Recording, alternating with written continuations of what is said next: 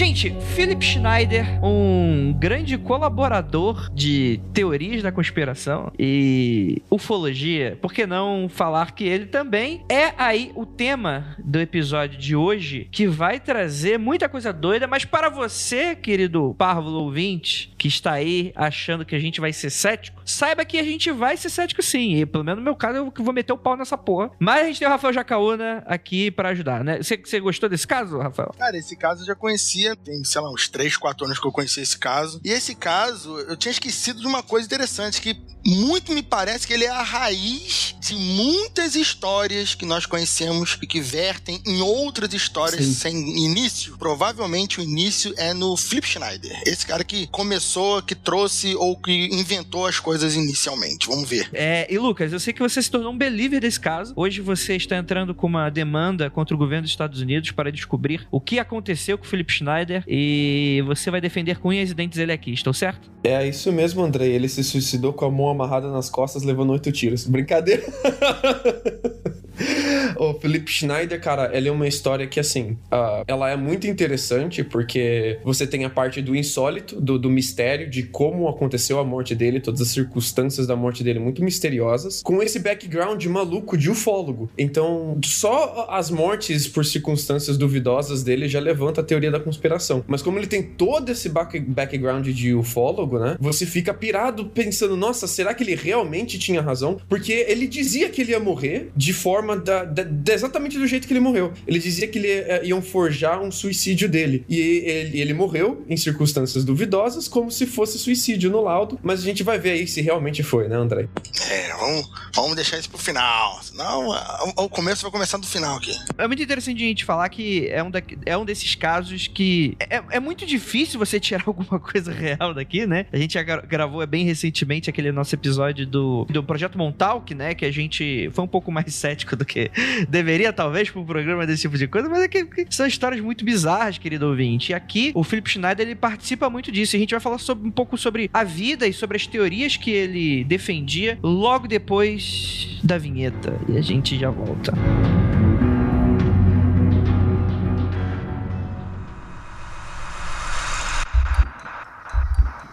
Não há nada de errado com seu áudio. Adentramos agora através dos seus sentidos. Estamos preparando você para o que vai acontecer nos próximos minutos. Além do que conhece por tempo e espaço, o contato com algo além.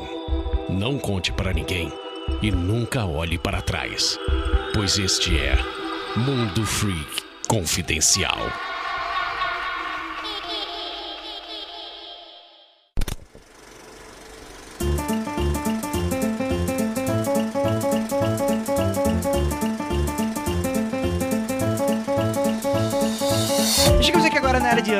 Recadinhos do Mundo Freak. Dois minutinhos só e você já volta a escutar seu podcast favorito. E hoje falaremos sobre um caso bizarro, né? Um caso, apesar de muita coisa doida, deixa a pulguinha atrás da orelha. Prometo que até o final desse episódio você vai ficar um pouco assim, querido ouvinte. Agradecer a você que tá aqui baixando esse episódio, que está escutando no site, que está escutando no Spotify, no Deezer ou em qualquer outro aplicativo. Ou muito obrigado para você que está sempre com a gente, sempre comentando, sempre apoiando o nosso trabalho. E hoje eu tenho aqui, é, é o último episódio do Mundo Free. Não, não é o último episódio do Mundo Free, mas é o último episódio antes da São Paulo Fantástica, que agora virou um Brazilian Fantastic, né? Sem as barreiras regionais e físicas, né? Porque afinal de contas a gente não pode se encontrar, não é mesmo? Poder a gente pode, né? Só que vai todo mundo morrer. Então a gente prefere que você fique vivo, que você continue baixando o Mundo Freak. É, acho que vai ser melhor para todo mundo. O que, que vocês acham? SP Fantástica, vocês sabem, é a nossa feira, né? Que é de longa data, né? Tradicional feira que aconteceu, estreou ano passado. E que hoje, infelizmente, por causa do coronavírus, a gente não consegue se encontrar não consegue fazer. Então é por isso que a gente decidiu e planejou como é que a gente faria uma feira online. Não vai ser exatamente uma feira, vai ser uma grande proposta de conteúdo com expositores falando de seus trabalhos, com é, pessoas maravilhosas, magníficas, estudantes inteligentes, intelectuais, pessoas lindas falando sobre diversos temas, tal qual aconteceria numa São Paulo Fantástica. Vão ser oito horas de conteúdo bruto exclusivo entrando na sua casa pé na porta e, cara, vai voar pela janela o quê? Vai voar o mau humor, vai voar a tristeza e vai permanecer só o quê? Vai permanecer aqui a tua felicidade, tendo aí um Mundo Freak de 8 horas nesse sábado agora, dia 1 de agosto, a partir das 10 horas da manhã. Você já pode sintonizar no nosso canal lá do YouTube e você vai ter uma live magnífica que vai ser do Balacobaco, tá bom? Então eu conto muito com a sua audiência. Eu vou deixar o link do post aí pro nosso canal. Você já assina. Sábado, entra no nosso canal ou fique de olho nas nossas redes sociais. Lembrando, Twitter, arroba Mundo Underline Freak. No Instagram, Mundo Freak, tudo junto. E no próprio Facebook, você procura pela gente o Mundo Freak. Você deve achar a carinha lá do nosso Ornitorrinco. E com toda certeza você não perderá nada. Beleza, gente? E é isso. E como sempre, estamos aqui fazendo uma pequena propaganda de pessoas que estão sendo afetadas pelo coronavírus, pessoas que estão começando ou que tiveram, né, são dependentes de, de algum tipo de, de, contato e que hoje em dia precisam aí de um helpzinho. Então, considere contratar, anunciar, adquirir os serviços e produtos dessas pessoas. O primeiro é o Josivaldo, Valdo Alves. Cara, o Valdo, ele é um cara muito bacana, ele é professor de de quadrinho, professor de desenho, e ele tem anos, décadas de experiência, gosta muito, pelo que eu tô vendo aqui pelo perfil dele, ele curte bastante esse lance mais mangazão e tal. Inclusive, ele tá com uma iniciativa de um quadrinho chamado Dark Rose, né? Mais em formato mangá, pela plataforma Shonen Comics, que inclusive eu não conhecia. Vou, vou, dar, vou dar uma assinada ali.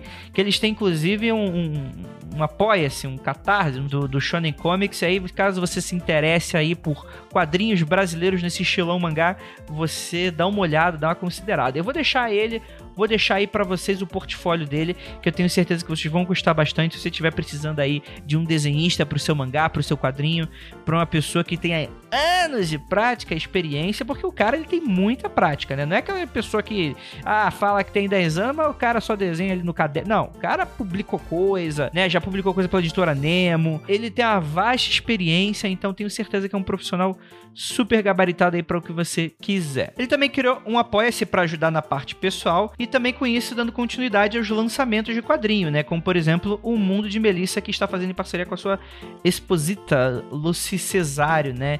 Que será lançado no FIC desse ano. Vai rolar FIC desse ano? Imagina talvez online, né? Mas não tô sabendo nada não. Enfim, vou deixar todos os contatos do Valdo para você se interessou. O próximo aqui é o Zorzi, Zorge dos Santos Valpasso.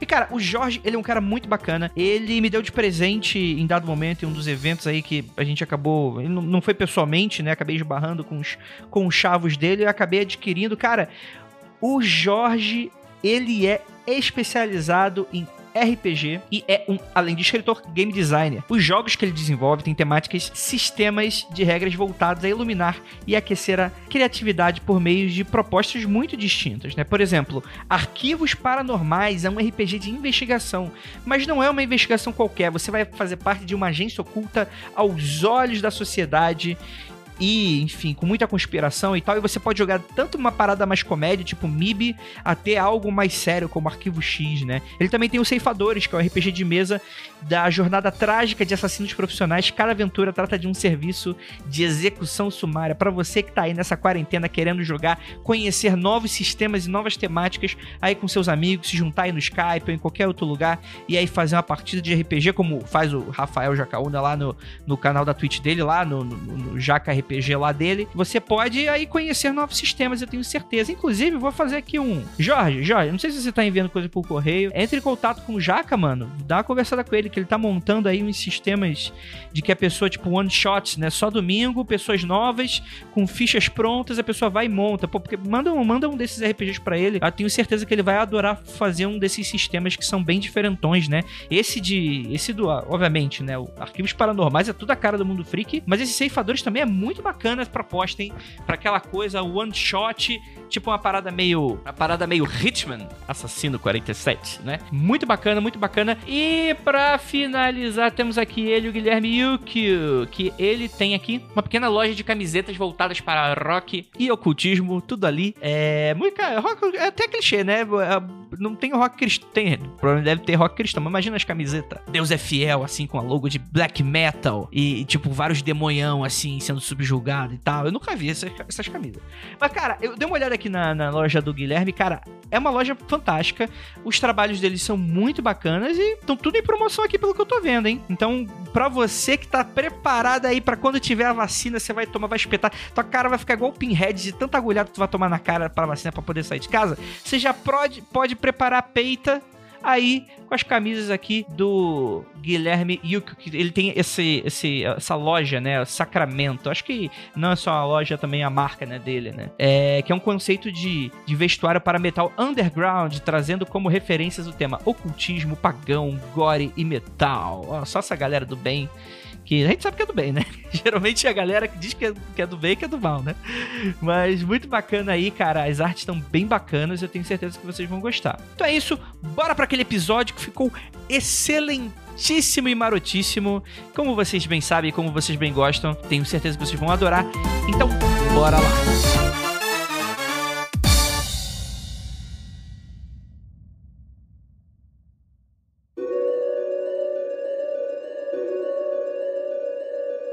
Longos dias e belas noites, queridos ouvintes. Aqui é o investigador Andrei e hoje nós vamos chafurdar na conspiração americana para saber, afinal de contas, com quantos ETs se faz uma base secreta americana. Para me ajudar, temos aqui ele, nosso queridíssimo professor de história, Rafa Jacauna. Cara, é pela história do próprio Estados Unidos, mas é de ET pra fazer base subterrânea, não, hein? Dá pra fazer umas bases muito loucas aí, bem grande, com trabalhadores normais e com pessoas morando em cima sem ninguém saber. E temos aqui ele, nosso queridíssimo correspondente internacional, Luca Balaminuti. Hoje a gente vai descobrir o que, que tribos nativos americanas têm a ver com trens maglev, André. Rapaz, É. descobriram um Wakanda no meio de, dos Estados Unidos? A cana do cassino, das apostas e dos trens maglevs, cara. Sensacional esse caso. Isso é a máfia do charuto indígena.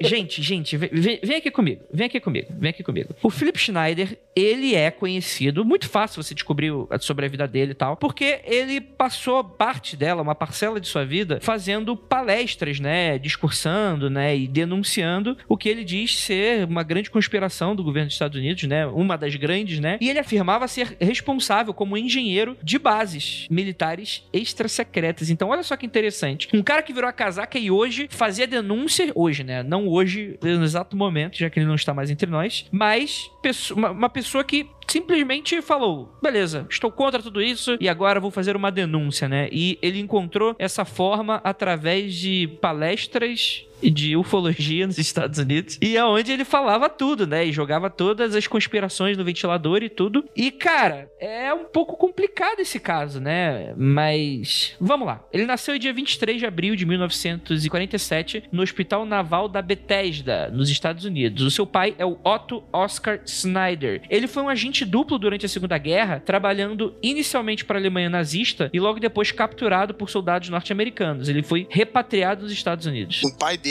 ele era parecendo que capitão ou um soldado de. ou um membro de alta patente daqueles submarinos U-Boat. O Bolt. Uhum. Ele foi, acabou sendo, como você falou, ele foi capturado e a partir daí ele fez esse trabalho um pouco aí de. Eu não entendi exatamente como ele fez esse trabalho de trabalhar pros dois ao mesmo tempo, se ele foi capturado e tal, mas foi isso aí que a história do cara diz. É, mas essa história confere, viu? O Otto Oscar Schneider foi. ah, teve a papelada dele de americanização processada durante a Operação Paperclip. Então ele é fruto daquela tentativa americana de trazer os alemães, antes até do final da, da, da Segunda Guerra, pro lado americano, porque você precisava de poderio de inteligência, ah, então, assim, de pessoas coletando informações de guerra, e poderio de especialização tecnológica. Com a Segunda Guerra Mundial, a gente tem muito armamento que precisa de especialistas naquele tipo de armamento. Não, Lucas, no caso, no caso a parte que eu, que eu levantei, que eu não saberia explicar como foi, foi a parte do agente duplo. Tudo bem, ele era alemão, ele era soldado nazista,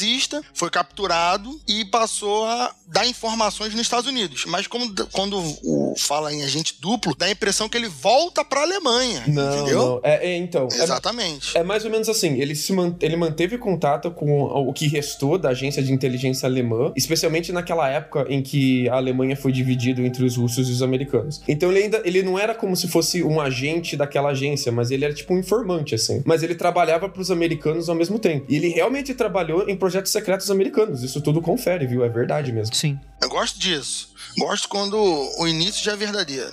Aí a gente vai indo. Então, e tem mais coisa verdadeira ainda nessa história, né? Que o pai dele, trabalhando para o governo dos Estados Unidos, ele também segue um pouco dessa carreira, né? Ele se forma em engenharia e geologia e o próprio Philip Schneider, ele vai trabalhar com o governo dos Estados Unidos durante 17 anos. Ele, inclusive, é um cara com um alto nível, tipo, quando você pensa assim, por exemplo, você, é, é, o Bob Lazar que ele afirmava que ele trabalhava nas instalações, só que quando tu vai pegar o histórico dele, não existia, né? Sim. Que ele falava que foi apagado e tal. Aqui a gente tem um cara, um cara que realmente você tem um registro, né? Ele era um Riot 38, nível 3, e era um cara que se devotou parte de sua vida, a parte final de sua vida, para falar sobre esse trabalho que ele fazia, né? Teoricamente, né? Obviamente que a gente vai falar aqui de muita coisa absurda que ele, que ele falava, mas de fato ele era um cara que trabalhava pro governo americano. Aí que tá, Andrei. Aqui a gente tem um ponto importante de discordância. Porque, apesar de que o Philip Schneider ter apresentado evidências que ele realmente trabalhou pro governo americano, e ele parece que ele era da folha de pagamento mesmo, tinha o nome, nomezinho dele na folha de pagamento do governo americano. Então é verdade, ele trabalhou. Mas essa parada de Rhyolite 38 nível 3 é uma coisa que ele inventou, entendeu? Não existe uh, de classificação americana esse nível de segurança Rhyolite 38. Isso ele inventou. Rhyolite, ou riolito em português, é uma rocha inextrusiva com teor de sílica muito alto. É uma rocha de cor rosa, cara, que você acha debaixo da terra, assim. Então, como ele era geólogo, eu acho que ele inventou esses níveis baseados em nomes de pedra, cara, para ele mesmo, assim. Mas não tem esse nível de classificação oficial, cara. O que a gente tem de nível de classificação oficial é o mais alto é top secret, que é as informações na qual possa razoavelmente esperar que a divulgação não autorizada cause danos excepcionalmente graves à segurança nacional americana. A gente tem o secret logo abaixo disso, aí tem o confidential e a gente tem uh, o programa de acesso especial SAP e o SCI também, que são as informações comparativas sensíveis, que eles variam, eles não são acima do top secret, mas eles têm uh, especificidades de como você pode acessar essa informação e quem pode acessar essa informação. Mas não tem essa parada de níveis, entendeu? Uh, nível Rhyolite 38, isso é coisa da cabeça do Philip Snyder, cara. Mas, Lucas, agora te falar, você falou a classificação oficial do governo para gener... para tudo que é geral, né? Tudo que é dentro do governo. Talvez essa classificação que ele coloque não se refere a uma classificação interna do setor que ele trabalhava, né? Assim como empresas, empresas têm, têm classificações de níveis diferentes, né? Pode ser, mano, mas ele vendia isso como se fosse assim. Você pode ver parte da palestra dele falando isso. Eu era do nível Rhyolite 38 e ninguém do nível Rhyolite 38 nunca falou sobre isso. E ele fala isso como se fosse acima de Top Secret. Mas na real não tem nada acima de Top Secret que a gente saiba. E, tipo, Rhyolite 38 ou sei lá, Prata 47, podia ser qualquer nome, qualquer número. Ouro 1 aqui no LoL, por Exatamente. Porque... Oh, não, não é disso que a gente tá falando, não? Ah, tá, desculpa. Porque, tipo, Diamante 34, sei lá. Porque, tipo, ninguém nunca ouviu de outras fontes nada parecido, assim. A gente não tem nenhum outro ufólogo, nenhum outro agente ou, ou funcionário do governo com nenhum tipo de classificação parecida com essa. Então, fica por essas mesmas, assim. Ele dizendo que era e a gente, ok, né? É a classificação da MIB, rapaz. Exatamente. Então, mas beleza, vamos lá. É, antes de qualquer coisa, antes de a gente continuar essa história, é bom a gente falar um pouquinho sobre esse folclore da conspiração americana relacionada a ETs, né? Porque a gente vai ter aquela história do Majestic 12, que, para quem não sabe, a gente já tem um episódio super antigo falando sobre, sobre esse suposto projeto, né? Que teria sido iniciado pelo presidente Dwight Eisenhower no ano de 1954. E a ideia é que você teria aí um hipotético tratado, que a gente não sabe, né? O tratado de 1954 de, Gra de Grenada, que consistia sobre você ter um contato com alienígenas e fazer um, um, meio com um acordo com eles de que, ó, vocês só podem capturar gado ou vez outra você pode pegar aí um, um caipira do interior e tá tudo certo. Segundo dizem. É mais ou menos assim, ó. Esse Tratado de Grenada vem de um livro escrito em 1964. E esse livro, ele diz que em 53 a raça de alienígenas que hoje a gente conhece como Grace, mas na época tinha outro nome, chegou em naves gigantescas à Terra e manteve órbita em volta do planeta. E alguns informantes do governo teriam vazado essa informação, né? Aí em 20 20 de fevereiro de 54, uma esquadra extraterrestre conhecida como, entre aspas, os nórdicos, Hum. se encontrou com o presidente Dwight Eisenhower numa comitiva na base da Força Aérea de Edwards. E essa esquadra, ela veio alertar os humanos sobre os Greys. Olha, os Greys são uma ameaça galáctica, eles são como se fossem parasitas, eles vieram aqui não ao seu benefício, eles estão aqui pra te explorar. E eles ofereceram uma troca com Eisenhower. Eles, eles falaram assim: se você parar de fazer pesquisas sobre armas nucleares e desativar suas armas nucleares e ajudar toda a humanidade a desativar a arma nuclear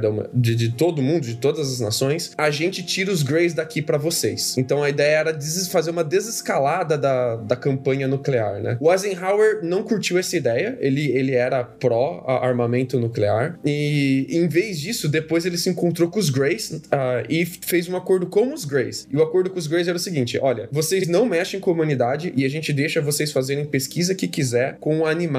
Então, se você quiser raptar animais, raptar gado, raptar macaco na floresta, o que vocês quiserem com animal, vocês podem mexer. A gente não vai fazer nada, vai abafar os casos pra vocês. Se vocês quiserem mexer com o ser humano, tem que ser o ser humano que a gente aprovar. Então a gente vai fornecer pra vocês seres humanos. E aí teria feito esse tratado que os Greys não iam fazer nada de mal pro ser humano e quando eles quisessem estudar seres humanos, a- ali o governo do Eisenhower ia dar pra eles alguns seres humanos pré-aprovados de amostra. E ficou, ficou, ficou nisso, esse tratado de Grenada. O importante também da, de eu comentar aqui rapidamente, para dar continuidade, é que a maioria das informações do Philip Schneider, elas são, no mínimo, conflitantes em algum momento da palestra dele, né? Ele dá informações é, sobre esse tratado no momento, depois ele comenta sobre raças alienígenas é, aliadas, ele não diz de onde, é, ele diz que vai, por exemplo, tem 11 raças que visitaram a Terra, ele diz que sete frequentam a Terra atualmente, os reptilianos, os Greys, os altos Greys, enfim. E ele vai, ele não diz de onde ele tira a informação que são 11 e nem que quatro dessas 11 são boas e essas quatro não vêm mais na Terra. Ele não diz, pelo menos eu não achei isso, de onde ele tirou essa informação, quem o contou. O único momento que ele fala com o Grey é que ele tem contato com alienígena, segundo ele próprio, é quando ele sai no tiro com os alienígenas, que a gente vai falar disso daqui a pouco. Mas ele tem as informações assim, ele não, não diz a fonte, não tem nenhum tipo, mas são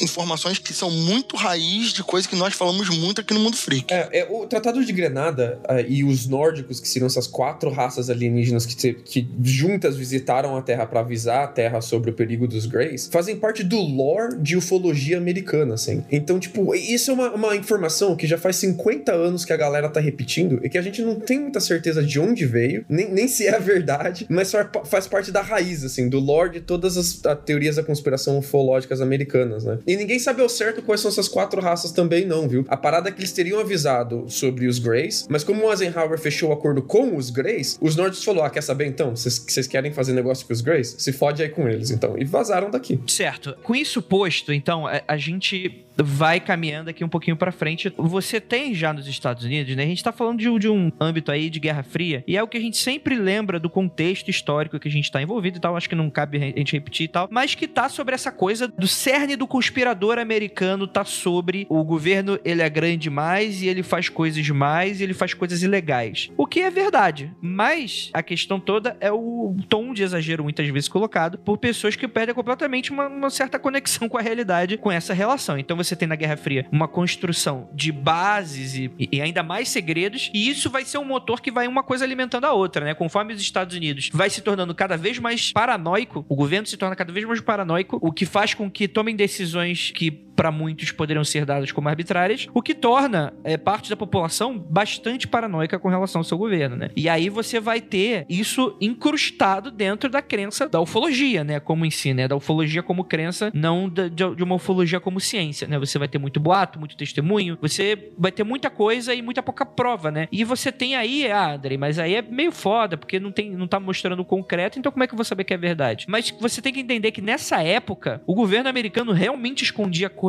da população. Todo governo faz, né? Nessa época, Andrei, É, então. é, ele sempre fez isso, né? Mas ainda mais nessa época, porque você nunca saberia quando tem um espião na tua cola, né? Você tem aí essa questão. a parada dessa época é a liberdade que foi dada para as agências de inteligência e militares nos Estados Unidos, né? Como você não podia deixar as informações caírem na mão do inimigo, era tudo secreto até entre pessoas do governo para pessoas do governo, né? Então rolava governos e governos, né? Tinha galera que tava sabendo do que rolava por trás dos panos e a galera que não tava. E isso vai ficar incrustado na cabeça do americano, na cultura americana para sempre depois disso, né? Sim. E a ideia é que esse cara, né, o Philip Schneider, ele seria um, um geólogo barra engenheiro contratado para dar consultoria, prestar consultoria para o governo americano com relação a essas bases, né? Então, ele estaria sendo respons responsável. Então, você tem aí uma miríade de afirmações muito doidas falando sobre o orçamento negro, né, que seria tipo esse, esse buraco negro de para onde vai o dinheiro americano, né, que para ser usado para pesquisas secretas, né? Você vai ter construções, né? Aí acho que é o que o, o, o Lucas deve ter citado do Maglev, né? De que você teria dezenas, centenas, milhares de bases pelos Estados Unidos inteiros, inclusive interconectadas através de, de trens magnéticos, né? O que é muito doido, é como se existisse realmente um, um segundo Estados Unidos só com militares embaixo dos Estados Unidos, né? É bem isso que você tá falando. Ele vai dizer que não, gente,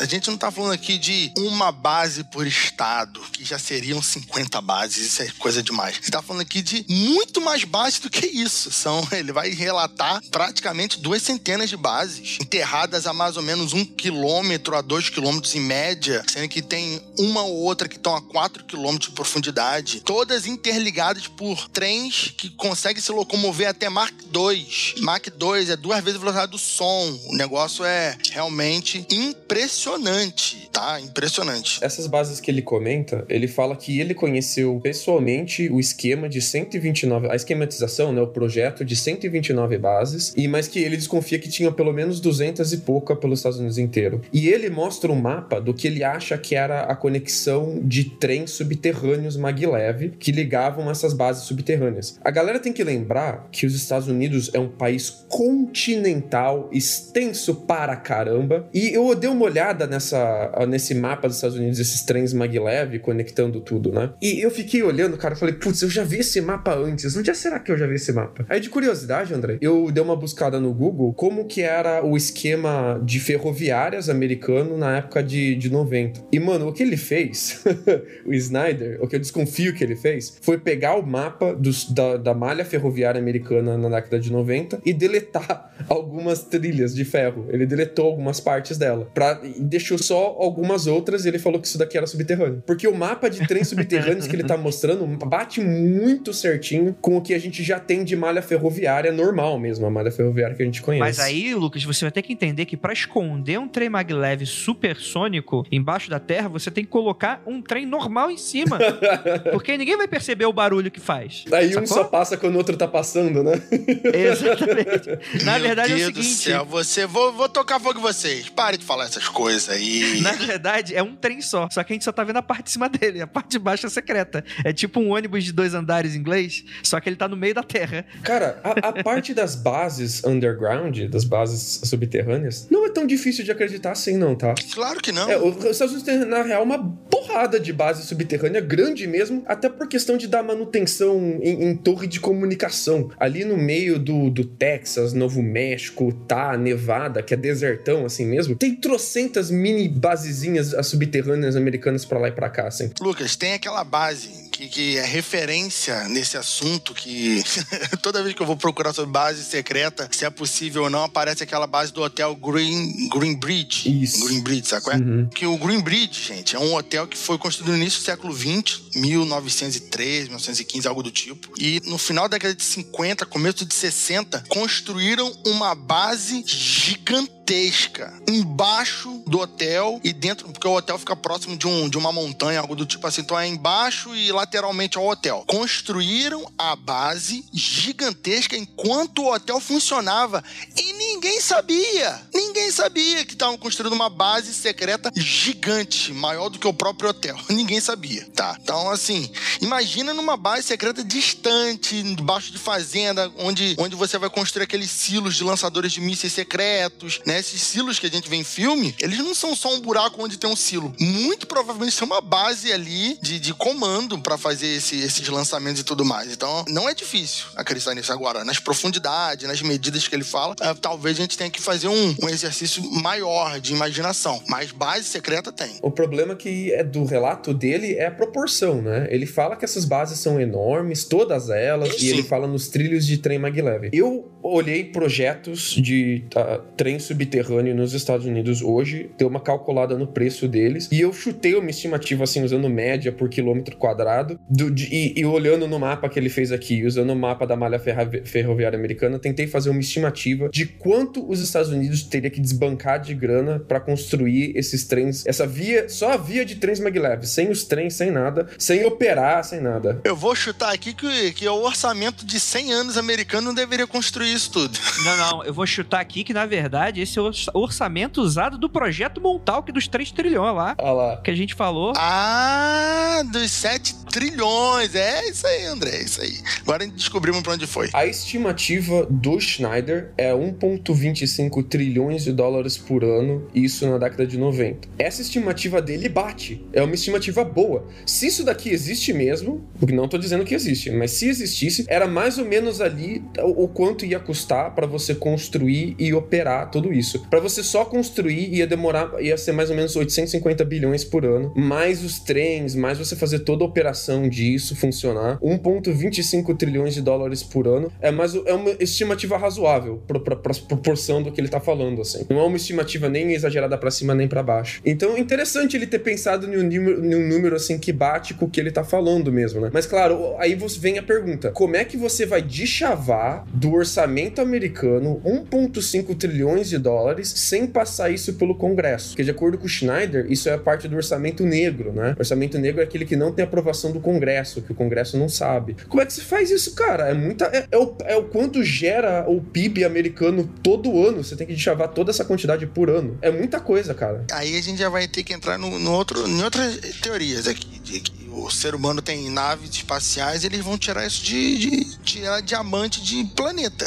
É, porque vai para Plutão pegar chuva de diamante e trazer para cá, porque realmente é muito dinheiro mesmo. Ou eles usam tecnologia alienígena de escavação, né? Que seria infinitamente mais barato, porque com a tecnologia humana, isso realmente é uma das complicações dos números dele são essas. Porque, por exemplo, também tem, ele fala que o, que o governo americano constrói helicópteros black, aqueles helicópteros silenciosos, todo, totalmente pretos, que são relatados em vários casos com, com homens de preto, vários, várias coisas do tipo. Ele diz que os Estados Unidos tem cerca de 65 mil helicópteros desses. Caralho, cara. Onde é que se enfia 65, uma tropa de 65 mil helicópteros com toda a logística, operadores de voo, combustível, tudo isso sem, e deixando tudo secreto, cara? Nas bases subterrâneas secretas. Exatamente. Tirar o helicóptero da base subterrânea secreta que já é outra. Aí é um problema de cada. Porque ele diz que ele vai ter isso: 65 mil helicópteros dessa tecnologia black aí, que não faz barulho, que não sei o quê. E eu fico, pô, cara, foda, hein? Mas eu posso fazer uma pergunta? Hum. Se tu tem uma malha ferroviária secreta tão imensa,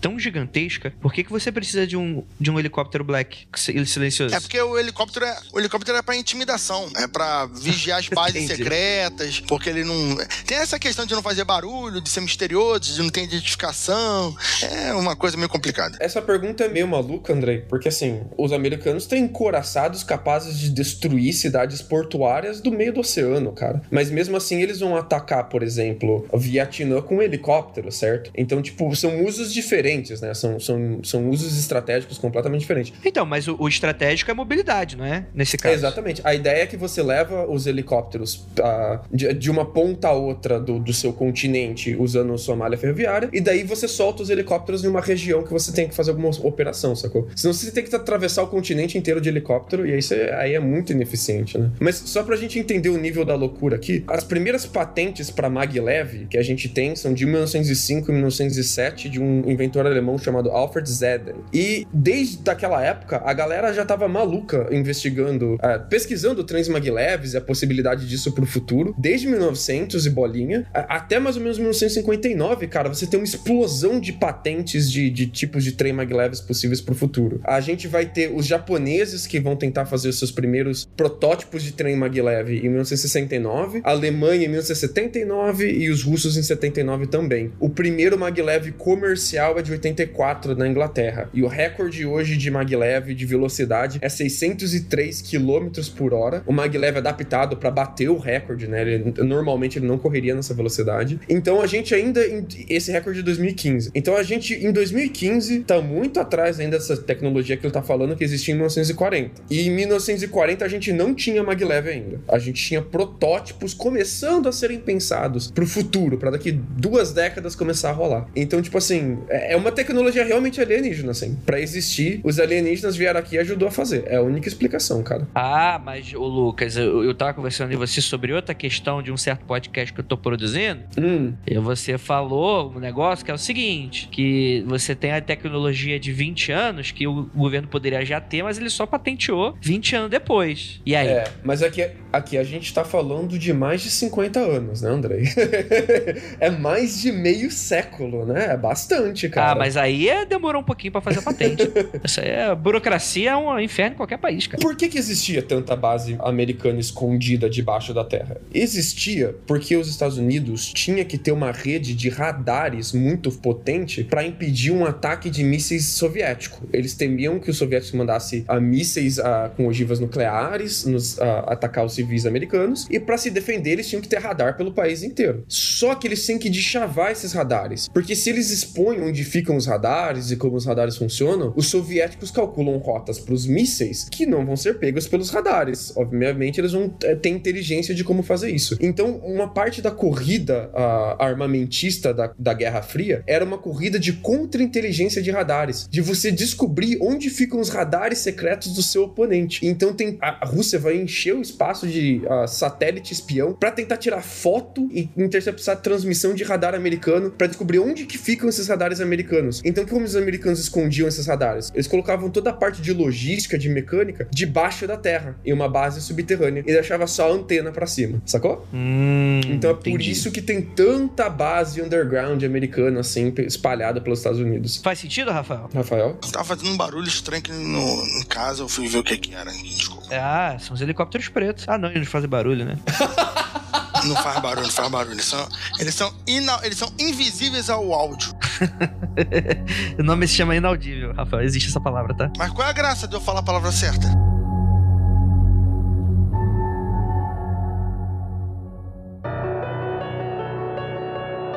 A gente tem que falar um pouquinho sobre, sobre essas bases americanas e tal, mas vamos falar citar um exemplo, porque muitas vezes, quando a gente vai pro lado cético, a gente tem que ser justo aqui. O mundo freak, você pode acusar o mundo freak de ser believer, de estar contribuindo pro obscurantismo. Você pode estar falando que o mundo freak é cético, que a gente está sendo hipócrita ao acreditar em umas coisas no outras. Mas você não pode falar que a gente está sendo justo aqui, porque uma das grandes argumentos céticos é que o não tem como você montar uma base sem ninguém tá sabendo, uma base gigantesca. E aí o, o, o Rafael, ele trouxe pra gente o caso desse hotel. Eu queria que você explicasse com detalhes, Rafael, sobre esse caso, pro ouvinte falar sobre o que, que o governo americano é capaz. Essa história do hotel Green Bridge, o Lucas tem que me corrigir aí, mas ele tá com preguiça, então vou falar errado do mesmo jeito. Cara, o hotel, ele foi construído funcionando, tá? Não sei dos detalhes, mas as, os donos do hotel não sabiam, os funcionários não sabiam. Aí você pode falar sobre o, o, as pessoas que dormiam no hotel tal, elas iam e voltavam, então não reparar, mas os funcionários e o dono do, do hotel estavam lá todo dia. E eles não sabiam. Por quê? Porque essa base, ah, considera base por quê? Porque era uma base onde, caso de uma guerra nuclear, o Congresso americano, uma parte da administração do governo americano ficaria nessa base. Nessa base tem combustível para 45 dias, comida para 60 dias, tá? E todo o aparato necessário para pessoas, para congressistas, para administração operar dessa base. Ela tem três portas de acho, 50 centímetros de espessura antinuclear para entrar e essa entrada fica dentro do hotel por uma parede falsa. Então assim, essa base foi usada, é, ela é uma base secreta usada para como stand-by caso acontecesse uma guerra nuclear. Então semanalmente iam funcionários para fazer a manutenção das câmeras do hotel e começou a rolar um papo entre os funcionários do hotel que o pessoal da câmera, da manutenção das câmeras eram esquisitos eram estranhos. E eles começaram a suspeitar que esses funcionários das câmeras eram quem fazia a manutenção na base secreta, né? Acabou vários assuntos que essa base é descoberta e uma vez que essa base foi descoberta, ela foi desativada. Ela não é mais usada como o, uma base que será utilizada pelo governo em caso de guerra. Todo esse aparato se mudou para outro local que ninguém sabe que é secreto. Então, a, a chance de o Lucas, o Igor, né, todos vocês que moram nos Estados Unidos, morarem próximo de uma base secreta é muito alta. Não digo muito alta, mas é possível. Cuidado com as palavras. Exato. Não digo que é muito alto, mas é uma coisa possível de acontecer. Então, é, essa é que é interessante, né? A base. É, a gente tá falando base, mas é um bunker, né? Ele é um grande bunker, que o que o Rafael tá falando. É um bunker pra, tipo assim, que daria para colocar centenas de pessoas, totalmente funcional, com comida sendo gerida, é, câmeras e tudo mais. E tudo isso foi construído e retirado sem ninguém ficar sabendo, enquanto o hotel tava funcionando. Isso estava. A entrada era dentro do hotel. Então, para você ver o nível de capacidade de organização que, no caso, o governo americano poderia fazer. E isso é usado como argumento aqui para esse caso do Philip Schneider, justamente para meio que falar que, ó, não, não tem esse argumento de que o governo não pode. O governo tem essa capacidade e ele pode estar fazendo. E segundo o Rob Schneider, é, o Rob Schneider, o, ator, o Philip Schneider, ele estava fazendo o governo americano, estava sim tendo interesse construindo essas bases muito maiores, muito melhores que ninguém estava sabendo, né? E aí você, obviamente, tem a extrapolação e tal, mas uma extrapolação através de um caso real aqui, de não uma base inteira, mas um bunker. O Schneider, ele vai falar bastante da base de douche, né, André? Você quer explicar um pouquinho melhor o que é a base de douche? Olha só, eu, eu vou defender aqui que é, o nome da base é Dulce, porque é um nome de nome próprio no Brasil. E no Brasil tem a mesma grafia e se fala Dulce. Então é Dulce. E eu vou te explicar por que, que você tá errado daqui a pouco. porque é o nome de um lugar aí nos Estados Unidos. Mas é a grafia, eu tô no Brasil, eu vou falar Dulce. Não, não é por isso. Vamos lá, vamos lá, vamos lá. A base de Dulce, ela é uma instalação militar localizada no deserto do Novo México. O Novo México que é esse palco aí para bases alienígenas, né? Para bases com interesses alienígenas, no caso. E tem é, essa principal teoria da conspiração que os seres extraterrestres seriam resi residentes nessa base, né? E segundo o, o, próprio, acho que é o relato do próprio Snyder que ele fala que é quando ele é ferido, porque para quem não conhece o, o Philip Snyder e tal, ele, ele ia para esses congressos, ufólogos, né? Fazia essas denúncias e tal, falava que ia ser morto a qualquer momento. Lá, lá. Mas uma das coisas interessantes que ele falava é que ele tinha como prova, inclusive, de combate contra alienígenas em uma dessas bases, no caso a base Dust, ele tinha uma grande cicatriz no peito, é uma cicatriz muito esquisita, porque não parece aquela cicatriz de operação, porque a cicatriz de operação, o ideal é que, tipo assim, obviamente, por mais que ela sobre, o ideal é que não fique tão ruim, né? Que você tem, faça um remendo que fique, que fique bacaninha e tal, mas era uma era um ferimento ali, um, suco muito grande, assim, né? Como se realmente fosse, fosse um ferimento de, de agressão mesmo, né? Não um ferimento cirúrgico preocupado em fazer o mínimo de dano possível, né? Um ferimento grande no meio do peito, né? Bem no meio, assim, como se separando um peito do outro. E você tem a ausência de dois dedos da mão dele, né? A mão dele era incompleta, o que também era, era uma das provas que ele usava de que, ah, não, foi por causa dessa briga e tal. O Philip Schneider, ele trabalhava nessa base e ele fala justamente do encontro dele com alienígenas dentro dessa base. Tipo, você tinha uma base alienígena dentro dessa base. Não sei se deu para entender. Tipo um Kinder Ovo de base, né? Não, mais ou menos. É, pelo que eu entendi do relato, era o seguinte: ele tava na escavação da base. Isso. Antes dela ser construída. Antes dela ser construída. Isso. É o processo da construção da base. E no afundamento do, dessa construção, eles encontram um túnel alienígena. Isso é, já tinha uma base alien ali antes da base humana ser construída. Aí eles acham essa base e rola uma, uma mini guerra entre humanos e aliens, tiroteio ferrenho, muito tiro, morreram cerca de 66, se não me engano, ele fala 66, acho que é 66. Fuzileiros, enfim, soldados secretos humanos ali, porque foi um tiroteio, foi uma guerra árdua, e ele foi um dos poucos sobreviventes. Sobreviveu ele mais três, se não me engano. Eu truco contra essa história dele, porque ele disse que ele estava fazendo a parte de consultoria e escavação só para entender como era o subsolo ali antes de saírem escavando, né? E que ele teria encontrado esse túnel com um cheiro muito horrível e que quando ele chegou perto, ele viu o que ele descreve ser um Grey, um alienígena, um alienígena Grey. Não, mas não, não, não. E detalhe, não é só o Grey, é um alto Grey, não é o Grey pequenininho, não. É aquele Grey de 1,80m, 2 metros. Yeah. E ele diz que imediatamente ele sacou a arma e para atirar no, no Grey e começou a atirar nos Greys. E, tipo assim, ele, ele diz que ele tá usando um equipamento, né, uma roupa de escavação própria, assim, porque esses lugares de escavação você pode encontrar algum gás ou alguma coisa que seja maléfica à sua saúde, então eles colocam essa roupa de segurança, assim, isso é comum, gente. Mas é muito estranho ele tá com uma arma nessa escavação, porque se você encontra algum gás que é explosivo, e é comum você encontrar gases uh, que se inflamam, que são explosivos, né, nesse tipo de escavação, e ele tá com uma arma, cara, ele podia ter explodido aquela porra inteira no tiro que ele deu, né? Então é muito louco ele ter sacado uma pistola no meio da da escavação de consultoria de solo. Eu, eu também fiquei bem, bem confuso com essa informação, porque, como o Lucas está falando, eu não vi sentido, ele não deu explicação alguma, do porquê ele, escavador, pesquisador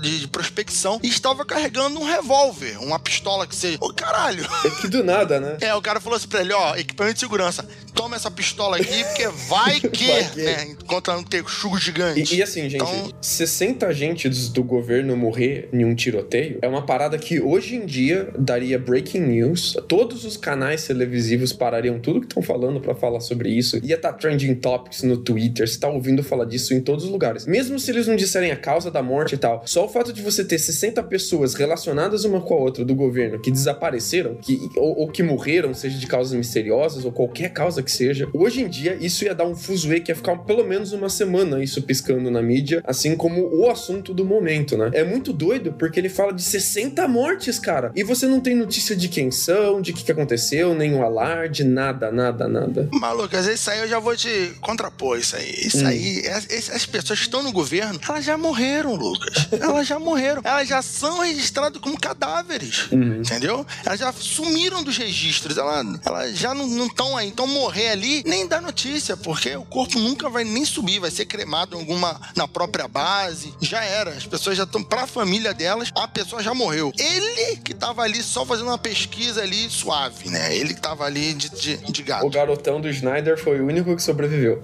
ele, ele falou, se eu não me engano, ele mais dois ou ele mais três sobreviveram, algo do tipo. Mas ele era o único que era o, um agente de consultoria, né? Ele uhum. não era parte daqueles fuzileiros, aqueles soldados ali que morreram algo. Mas aí eu vou ter que dar, vou dar, ter que dar razão pro Rafael, porque eu tava assistindo um documentário esses dias chamado Arquivo X temporada 2 e rola isso direto lá, então fica aí a denúncia. Ele diz que criaturas um pouco menores apareceram quando ele entrou no buraco e sacou a arma, e ele tava com muito medo, ele se atrapalhou todo, a mão tremeu, tava, não tava conseguindo segurar a pistola direito, mas ele conseguiu atirar nesses seres que tinham aparecido. Inclusive, ele, ele diz que ele tinha matado duas e que eles eram menores, assim, tinha o Grey maior e tinham duas criaturas menores, assim, perto. E que isso, ele ter atirado primeiro foi o que ocasionou o tiroteio, ele disse que foi um erro dele ter tido medo, tremido na hora, pedado na farofa, né? E um dessas, uma dessas criaturas maiores teria apontado o dedo para ele e uma luz brilhou no dedo dessa criatura, uma luz brilhou no peito dele e ele caiu no chão. E depois que ele caiu no chão desacordado, ele teria acordado no hospital e os médicos teriam informado que ele tinha sido atingido de alguma maneira por radiação de cobalto e que isso teria causado uma queimadura no peito dele, nas mãos dele e que teria dado a depois o estágio inicial de câncer. Ele foi diagnosticado como câncer. Isso é verdade, tá, gente? Ele foi realmente diagnosticado como câncer. A gente não sabe se é proveniente desse caso ou não, mas ele foi realmente diagnosticado como câncer e ter feito aquela cicatriz bizarra, vertical, que começa aqui do, do topo do peito dele, mais ou menos onde o pescoço encontra o peito, até mais ou menos aqui um, no, no começo do abdômen dele, né? Uma cicatriz enorme, assim, que fez nele, né? E a radiação de cobalto é um tipo de radiação que é realmente danosa mesmo, tá, gente? A radiação do... é o CO-60, ele é um radioisótopo que é usado como fonte de radiação em radioterapia, esterilização de alimentos, pasteurização fria, radiografia industrial, controle de qualidade e tal. Em quantidades pequenas, assim, ele não faz mal nenhum pra gente, é tranquilo usar, é até recomendado usar. A gente usa isso como medicina em certas circunstâncias, mas em quantidades altas, assim, como tomar um balaço disso no peito, realmente causa câncer. É comum você ter câncer quando você tem alta exposição a CO60. Uma das coisas que eu acho curiosa sobre esses relatos, que são vários relatos de brilhos que saem de naves ou que saem de da mão de ET, acerta a pessoa, a pessoa é, fica doente. Isso acontece com uma certa frequência. Mas quando essas coisas são relatadas provenientes de alguma coisa que se assemelha-se a uma arma, né, para fazer ataques, eu fico curioso que ou os aliens são muito vulneráveis à radiação e por isso num alien, uma arma dessa, num alien usando em outro alien, seria fatal, tanto tão fatal quanto um tiro de fuzil é no ser humano, por exemplo. Uhum. Porque uma arma dessa usada no ser humano parece muito pouco eficiente, né? Acertou o peito, né? O cara não morreu instantaneamente, ainda conseguiu andar, se deslocar, sair e o alien morreu. E o ser humano não, né? Então ou, ou ele errou, ou o alien não teve o objetivo de ser letal, né? Ele deu um stun no cara, né? Alguma parada para desacordar, para deixar ele ali fora de combate naquela hora. Um estanque da câncer? Sei lá, né, cara?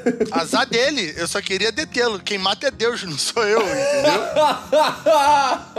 Tanto que o cara não morreu de câncer, ele morreu de outra coisa, mas não foi de câncer. Exatamente. Mas o- é- essa informação é interessantíssima, porque de acordo com o Snyder, essa base foi completada, ela foi construída a, a partir daquele acordo do governo americano com os Greys, da- do Tratado de Granada, e essa é uma base, assim, enorme. Ela tem sete andares, né? Ela, então, é uma base muito grande, e ele descreve toda a esquematização da base, porque, de acordo com ele, foi ele que ajudou a projetar essa porra, né? Então, o primeiro, primeiro andar de subsolo é para segurança e comunicação, depois o segundo é para alojamento dos funcionários humanos, aí no terceiro fica com comando e laboratórios de pesquisas humanos, aí a partir do quarto andar é de controle alienígena, e, tem uma, e os alienígenas só deixam as pessoas entrarem, de acordo com ele, as que têm aquele clearance que ele tem, né? Aquela classificação de segurança que ele tinha, que seria no quarto andar o alojamento dos alienígenas, no quinto experimentos genéticos que os alienígenas faziam com bichos e com seres humanos, e no sexto armazenamento em criogenia, tanto de, de ah, pesquisa com animais e tal, quanto dos alienígenas para com eles mesmos. Rapaz. Pois é. Essa é a base que ele diz que é a mais profunda de todas, com 4 quilômetros de profundidade. Cara, é um absurdo 4 quilômetros de profundidade. Todas as outras ele vai dizer que tem entre 1 e 2 quilômetros, em média. Essa ele vai falar que é a mais profunda, com 4 quilômetros. 4 quilômetros, mas vocês sabem que é alto pra cacete, né? Então é isso aí. Cara, mas se tem um lugar pra você construir bases de 4 quilômetros, esse lugar é Dulce. Posso abrir um parênteses sobre Dulce, André? Por favor. Dulce tem 2.700 moradores, mas ela não chega a ser considerada como cidade ou vila. Esses moradores não moram em Dulce, eles moram na região. É que a população é majoritariamente de nativos americanos, né? Dulce fica entre quatro grandes reservas indígenas: a Jicarilla Apache, as montanhas e campos dos Ute, a nação Navarro e a nação Zuni. Esses territórios indígenas ali que ficam ao redor de Dulce, eles são autônomos, eles têm suas próprias regras, suas próprias leis, seus próprios governos e tal. Claro, essas regras, essas leis e esses governos são dentro do que é permitido entre o tratado do governo americano e os nativos, mas ainda assim eles têm total autonomia do que acontece ali dentro. Então eles elegem os próprios governantes de acordo com as regras deles mesmos. E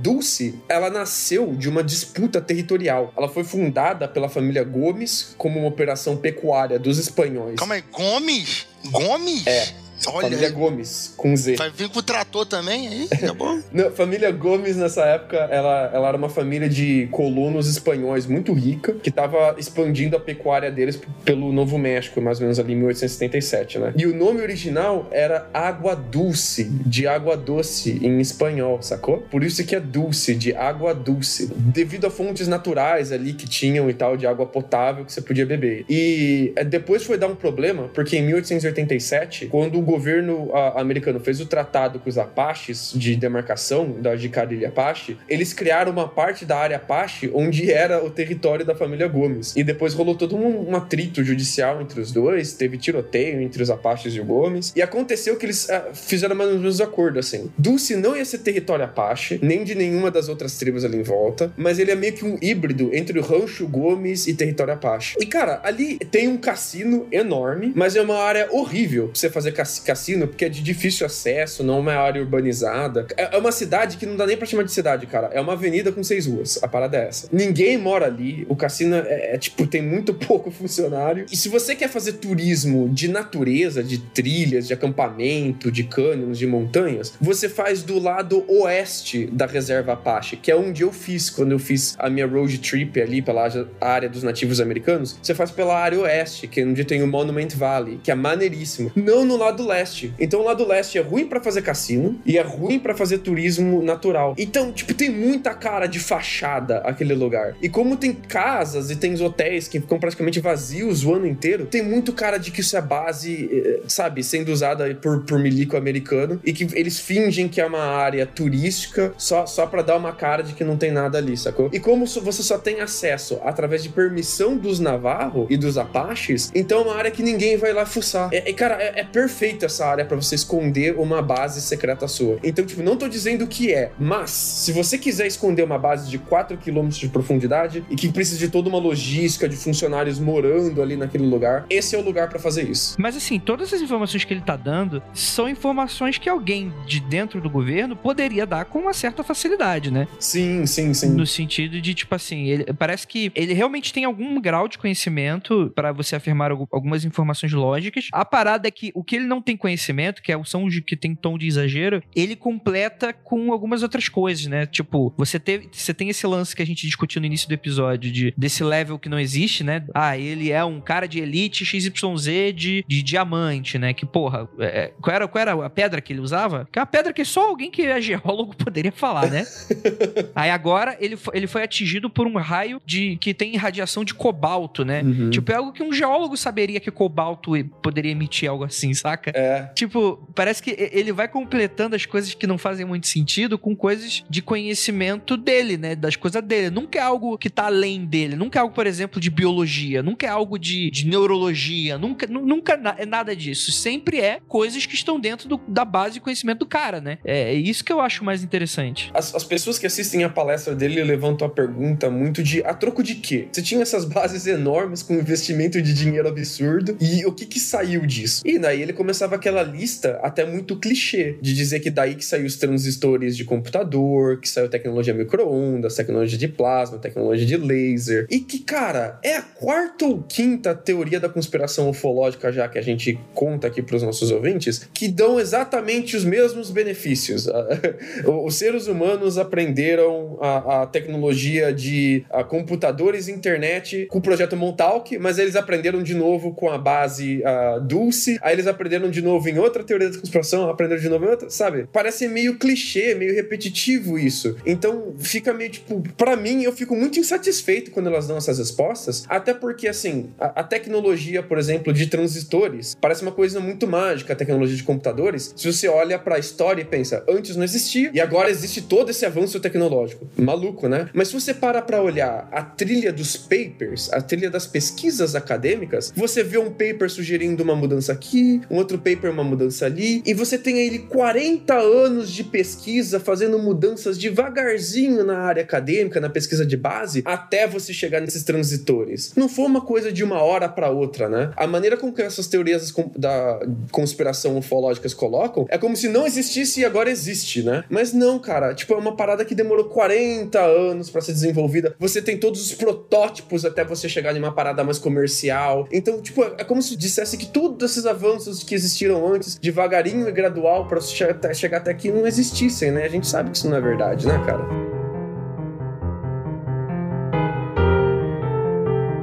Lá, gente. Vamos, vamos nos encaminhar para o final dessa pauta. O que que acontece, né? Como todo bom conspirador, né? Conspirador não, teórico de conspiração, é, você, você tem essa coisa de, ah, eu estou sendo ameaçado, qualquer hora eu vou morrer e tal. O fato é que depois de um tempo o cara morreu mesmo. E aí, beleza. A gente poderia ligar com uma coincidência qualquer e tal. E, e eu acho que é muito complexo nesses casos, gente. E, e, eu espero que vocês entendam o que eu tô falando agora. Que, ah, Andrei vai fazer mimimi. Ou, ah, Andrei vai não sei o quê. Porque, assim, eu acho muito complexo quando alguém alguém morre, principalmente quando a gente está lidando com suicídio, que é uma causa muito séria. E quando você começa a, a ligar com coisas mais fantasiosas, assim, eu, eu acho isso extremamente problemático, porque é, é, depressão é um negócio que infelizmente atinge muita gente. Muitas vezes a gente não sabe que a pessoa tem. A depressão não é uma tristeza que tu vê, ah, nossa, a pessoa tá triste e tal. Muitas vezes você não consegue identificar. Às vezes pessoas que estão próximas de você, você não consegue identificar, mas tem muita gente que sofre desse tipo de coisa e tal. E eu acho um pouco leviano a gente colocar tudo como uma certa acusação acusação de, ah, não, é, inventar o suicídio do cara e tal. Chega até a ser meio desrespeitoso muitas vezes, ou com a história do cara, ou com a família do cara, né? Que, que tava passando por esse problema e tal. Mas tem uma coisa errada aqui nessa história aqui, que é o seguinte: em dado momento, entra em contato com a ex-esposa dele, do, do Philip Schneider, falando: ó, oh, seu marido morreu. Ele foi encontrado morto no seu apartamento, tinha uma semana já que ele tava lá, né? O pessoal deu ou sentiu o cheiro, ou deu falta dele e tal. E aí a gente foi lá ele tava morto. E a causa é AVC. Aí, beleza. Aí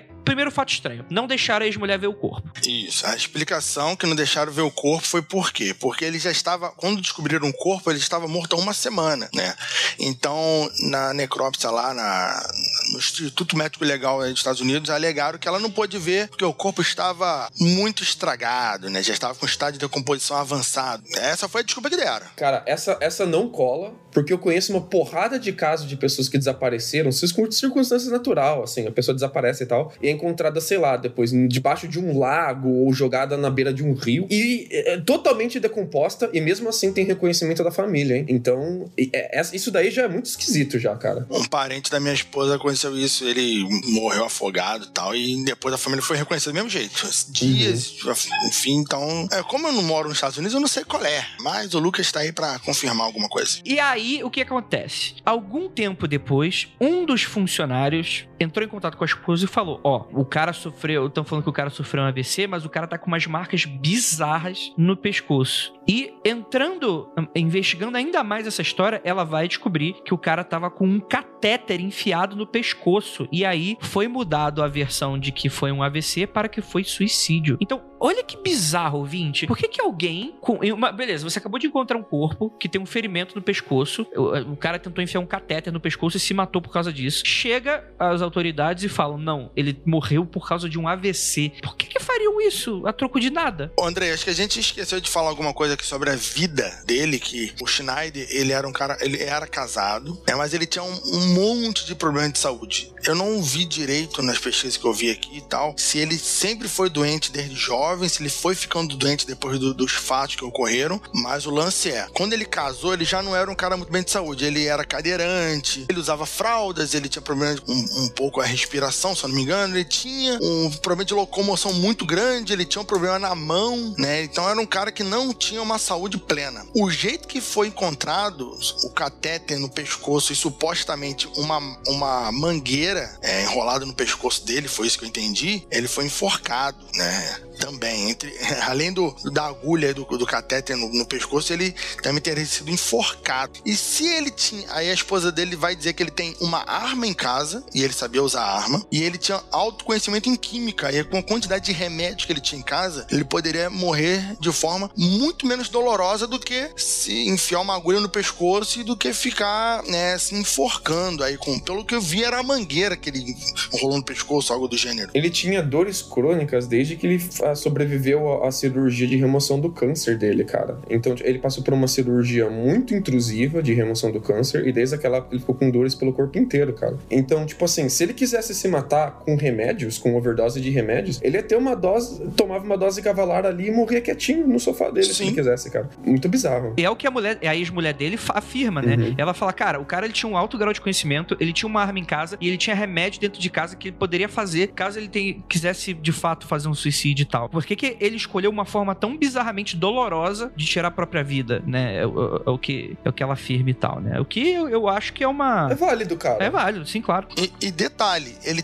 tinha um amigo que escrevia a revista de ufologia com ele, o Ron Rummel. E esse Ron Rummel escrevia essa revista de ufologia com ele. E o Ron Rummel foi morto também num parque, né? Supostamente. Foi morto, não. Foi. Ele se matou num parque, num, num, pelo que eu entendi também foi isso, ele se matou num local público e com tiro, né? Só que as investigações diziam que a forma que a arma foi encontrada e a, e a forma que ele estava não combinava, porque ele estava com a mão suja de sangue e a arma não tinha nenhum tipo de sujeira de sangue e tinha uma, uma série de complicações. E o, e o Schneider vai defender que o Ron vai ser morto. Por isso que o, que, o, que o Schneider vai dizer que um dia vão fazer a mesma coisa com ele. Um dia vão dizer que ele se matou e não acreditem porque eles vão me matar, assim como mataram meu amigo, aquela coisa toda. E ele não é o único a morrer uh, e ter uma história de ufologia muito bizarra assim, não. Ele era ligado a um cara chamado Paul Benevitz. O Paul Benevitz era um empresário, bom, empresário muito entre aspas, assim, ele herdou uma herança pesada de empresas aí da família rica dele, mas que uh, ele palestrava também sobre ufologia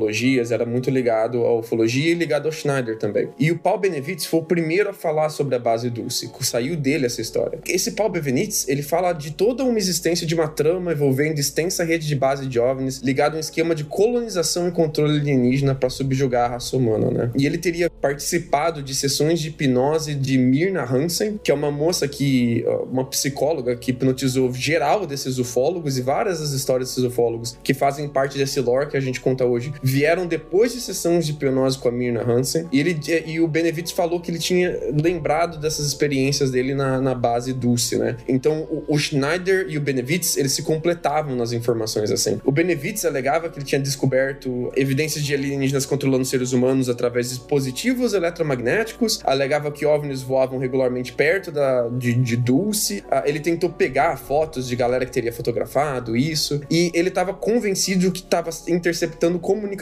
eletrônicas originadas de naves alienígenas localizadas fora de Albuquerque, no Novo México, e, e que ele acreditava que tinha localizado a, a instalações alienígenas ao entorno de base Dulce. Então ele foi sozinho investigar isso. Em 82 ele começou a espalhar as ideias sobre a base Dulce dele e começou a publicar nessas revistas de ufologia. Inclusive eu acredito que foi ele que apresentou o, o Schneider ao cara da revista lá de ufologia e ele descrevia ah, essa parada da, da base Dulce como um grande projeto chamado Projeto E ele tinha todo um plano de juntar todos esses ufólogos malucos para atacar a base Dulce. Eles queriam atacar a base Dulce, invadir a base Dulce. Olha que loucura. E o Benevitz, ele teria detalhado todas essas coisas para a Organização de Pesquisa de Fenômenos Aéreos, que considerava ele um maluco paranoico. Ele teria tentado constatar jornalistas, mas a galera chamava ele de maluco, que não ia publicar ele. E o Benevitz teria sido então internado em centros de cuidados psiquiátricos três vezes seguidas, porque ninguém acreditava no cara. Ele interceptava essas mensagens, ninguém acreditava nele, né? E ele foi internado as três vezes com paranoia delirante grave. Ele tinha colapso mental e tal. E entre essas passagens dele pelos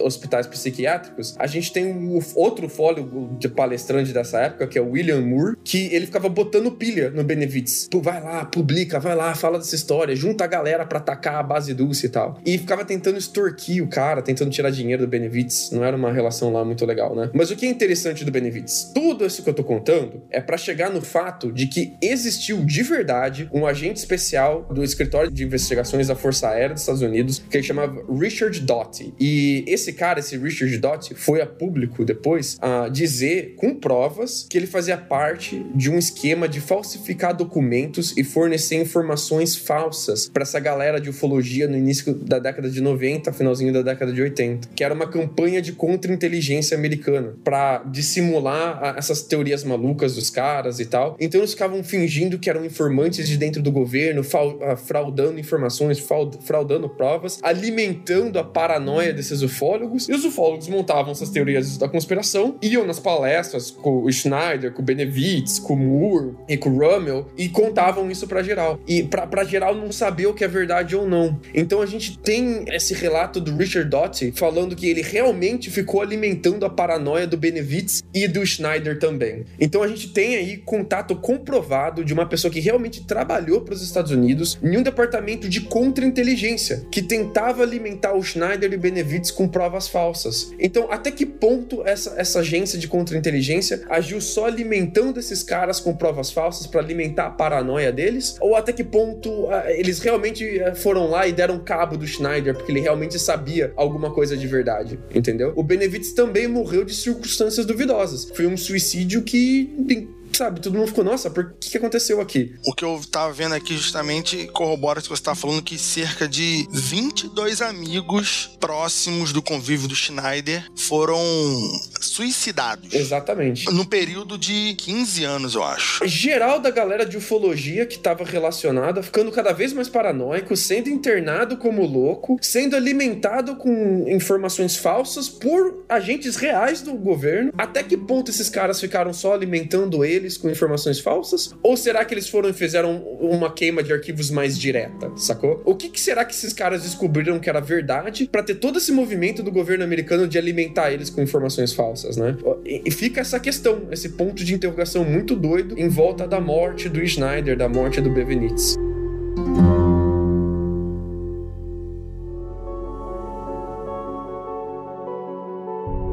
Vamos lá então, vamos pro encerramento. Rafael Jacaúna, o que, que você acha que é real nessa história? Rapaz, o que eu acho que é real, as bases subterrâneas. As bases subterrâneas eu acho que são reais. Agora, tem 200 bases subterrâneas? Cara, a maioria das informações que o Schneider vai passar, eu vou colocar aqui a maioria, porque eu, eu acredito em muita coisa, né, gente? Você sabe disso. Apesar que esses dias me perguntaram uma coisa super curiosa, Andrei. A pessoa mandou mensagem, falou assim: Não, eu botei no meu Instagram uma, uma foto daquele livro do, do Zacharias City, o 12 Planeta. Aí a pessoa foi mandando mensagem assim: Ué, você gosta do assunto ufologia mesmo? Eu pensei, eu escuto você no Mundo Freak e sempre achei que você só zoava. Falei, mas 200 episódios, moça, tu sabe disso? Ela, achei que você não gostava, não. Achei que o André que gosta. Falei, meu Percepção, né, gente? Percepção. Cara, é assim, eu acho que as informações de Schneider são muito boas, muito interessantes, mas eu acho que ou passou por um processo de loucura dele ou uma loucura plantada pelo governo, mas todos, todas as informações dele eu acho que são inflacionadas, na melhor das hipóteses, Isso. sabe? Por exemplo, o helicóptero negro, eu já vi em vários relatos, mas 65 mil? ah, do, base subterrânea, caraca, não, com toda certeza tem, pô, um quilômetro, caraca, pô, é verdade aí e tal, mas 200 bases? Porra, caralho, aí. Ah, trem subterrâneo ligando uma base ou outra, sei que, pô, caraca, deve ter um negócio desse secreto para evitar caminhão na superfície, não sei o que, mas mag leve com do dobro da velocidade do som, puta merda aí, sabe? Eu acho que tudo tem algum sentido, mas numa escala muito menor. Muito menor. Inclusive aí, o... ele ter trocado tiro com Alien, eu acho que ele escutou um soldado comentar isso e se apropriou da história para ele. Se tem 11 raças ou não aí, eu já acredito que tenha, mas não por causa da história dele. Talvez, é outras histórias aí, eu sou maluco mesmo. Então, assim, as histórias dele são muito boas e eu acho que esse cara foi assassinado mesmo e porque ele, alguma dessas coisas que ele contava eram verdade, ele tinha como provar, entre aspas, algumas e estava incomodando alguém do governo e esse alguém do governo falou assim, sabe uma coisa? Já era pra ter dado um tiro nesse cara 20 anos atrás, vai lá e, porra, dá o fim logo, acaba com isso e findaram o doido aí, entendeu? Porque apesar da, das loucuras dele ou não, do governo colocar histórias falsas ou não, como o Lucas estava falando, inflacionando as histórias dele, com, tornando as histórias confusas, eu acho que esse cara aí sabia realmente de muita coisa e o governo foi lá e finalizou ele. Luca Balaminute. Cara, eu acho que ele realmente trabalhou em projetos com o governo de instalação de base. Ele realmente foi engenheiro e geólogo dos caras, como consultor. Mas eu acho que para aí, sabe? Eu acho que a partir disso tem todo um problema na vida dele, dele ser muito medicado, dele ter sofrido muito quando ele teve câncer e tal. Ele perdeu a esposa, perdeu guarda de filho. A, a vida dele é seríssima, cheia de complicação. E eu acho que ele encontrou na comunidade de ufologia que estava se reerguendo, estava começando a fazer esse boom de novo na década de 90, um, um lugar dele dele, uma, uma família dele, uma galera dele, sabe? Que achava ele importante, que ouvia o que ele tinha para dizer, que gostava dele, que queria saber mais. E a partir daí, eu não sei até onde esse cara conseguia uh, discernir o que é realidade ou não. Eu não sei se ele. Eu não acho que ele tá mentindo de propósito assim, não, sabe? Eu acho que, que. sabe quando você começa a ganhar importância dentro de um grupo e você começa a. Cara, eu tenho que alimentar a importância que eu tenho nesse grupo agora? Acho que foi uma parada mais assim. Pra quem não conhece, por exemplo, a The Alien Digest, que é essa revista de ufologia que a gente mencionou, na década de 90, era um, um compilado de 10 páginas de papel A4, tipo, printado de uma impressora caseira, grampeado, cara. Não era uma revista isso ainda. É, a parada tava começando agora. E ele tava vendo a parada que ele tava começando com os amigos dele crescer muito rápido. Então, no primeiro encontro de ufologia tinha, sei lá, 100 malucos. No segundo tinha mil malucos. No terceiro, os caras estavam tomando uma magnitude internacional, sacou? E eu acho que isso chamou a atenção da autoridade, das autoridades autoridades a velocidade com que a ufologia estava retomando relevância na década de 90. Então eles estavam vendo essa parada que tinha morrido lá mais ou menos na década de 80, né? Teve um boom ali, década de 60, década de 70, depois é uma morrida na década de 80. E agora tava tendo um boom de novo. E eu acho que isso não era legal para os caras, porque eles estavam vendo gente que realmente trabalhou com o governo, como foi o caso do Schneider, começar a abrir o bico e falar sobre instalação secreta. Então eu realmente acredito que rolou essa campanha de contra-informação de contra-inteligência, de alimentar os caras com, com informações falsas para você derrubar a credibilidade deles, né? Então o cara tá dizendo: olha, tem uma base secreta em Dulce. Pô, maneiro. Mas essa base gasta 1,5 trilhões por ano com 3 maglevs. Aí você já começa a perder a credibilidade do cara, né? Eu só acho estranhíssimo geral que amigo dele tá morrendo de suicídio. Aí começa a ficar complicado para mim. E eu começo a ter um ponto de interrogação assim. Porque essa galera é uma galera realmente complicada, cara. O Benevides foi, por exemplo, internado três vezes com surto psicológico. E aí, tipo, pro Benevides se matar, não é uma parada muito extrapolada assim, entendeu? Pro Schneider, que vivia a vida inteira dele com dores, com, com receios, a vida inteira do cara era. Ele, ele mesmo dizia que ele tinha um monte de coisa que se lhe arrependia na vida inteira, que sofreu pra caralho. Pô, pode ser que o cara realmente tenha se matado, né? Toda essa galera é uma galera com vida complicada, né? Mas até que ponto a gente pode justificar isso? Então eu acredito que o Schneider realmente trabalhou fazendo bases, realmente rolou uma campanha desinformação, mas a minha crença para aí. A partir de aí são só perguntas sem respostas. Cara, eu acho que o Lucas ele foi certeiro. Eu, eu ia falar tudo isso que ele falou, né? É o que eu acho realmente. E assim, é, cara, e apesar de tudo, mesmo se o cara foi queima de arquivo e tal, blá blá blá, é muito pouco provável todas essas histórias. Inclusive, Rafael, eu até tinha esquecido. Vamos falar aqui a lista das coisas que ele afirmava? Vamos lá. O rapaz dizia aqui, a gente falou por alto, né? Mas ele vai dizer aqui, ó. Existem acordos entre os governos americanos e extraterrestres com aval do governo. O problema é que o aval do governo é que é complicado. Os extraterrestres podem capturar animais, fazer estudos científicos em troca de resultados, desde que eles colaborem com o governo americano com esses resultados. Este acordo posteriormente teria sido modificado para autorização de abdução de seres humanos. Aí depois ele vai dizer: existiam cerca de 11 raças extraterrestres em contato com o governo. Quatro delas eram benignas, mas se distanciaram e não têm mais contato com o governo. Dentre a maioria maligna estão os Greys, que seriam o maior número e mais íntimo do governo, que ajudaria nas construções e manutenção das bases subterrâneas e pesquisas de tecnologia. Aqui, ó. Aqui, por exemplo, se o Grey ajuda na manutenção, esse dinheiro aqui, então, é, não sai do orçamento americano. Aí, ó. Gente, agora, agora estudando aqui, a gente entende. A base de alimentação da, de algumas raças são secreções glandulares humanas. Uh. Secreções mucosas como saliva, cer cerosas. O que, que são as cerosas? Alguém sabe? Cera de ouvido, caca de nariz. Nossa senhora! Secretadas pelo pâncreas e outras como lágrimas, suor. Estas outras raças são. Nossa, lágrimas e suor. Nossa, cera de ouvido. Para outras raças, essas secreções que serviriam como drogas alucinógenas. Inclusive, essa parte aqui, eu já vi histórias, né, de, de... Todo mundo que já escutou sobre reptiliano sabe muito bem dessas histórias. Os reptilianos se alimentam do nosso medo. Já, já, você já viu, você que tá ouvindo esse podcast já escutou isso, já viu muito vídeo no YouTube sobre isso. Então, isso aqui vai, vai encontro desse tipo de teoria. a sua história é da base Dulce, onde teria matado dois extraterrestres. Né? Ele vai contar lá do tiroteio dos extraterrestres no túnel. Ele vai dizer outras coisas aqui, como há uma espécie de guerra fria entre humanos e extraterrestres. E aqui é uma coisa que a gente não falou, que eu vou comentar rapidamente. Essa guerra secreta de humanos e alienígenas aqui, por exemplo, o projeto Star Wars tá? Não seria um projeto de guerra fria entre americanos e União Soviética. Seria para defender o planeta Terra dos alienígenas. Inclusive os russos nunca foram inimigos americanos, sempre foi foram aliados contra os alienígenas, tá? Quero ver você falar isso pra um russo. Eu quero ver. Porra, isso aqui é. É... é? Vamos continuar. Existiu um extraterrestre venusiano. Nossa, essa aqui eu não sabia. Que trabalhou para o governo dos Estados Unidos. Se chamava National Kid. Não, mentira. Não, isso aí você tá inventando isso aí. Não, tá escrito aqui, ó.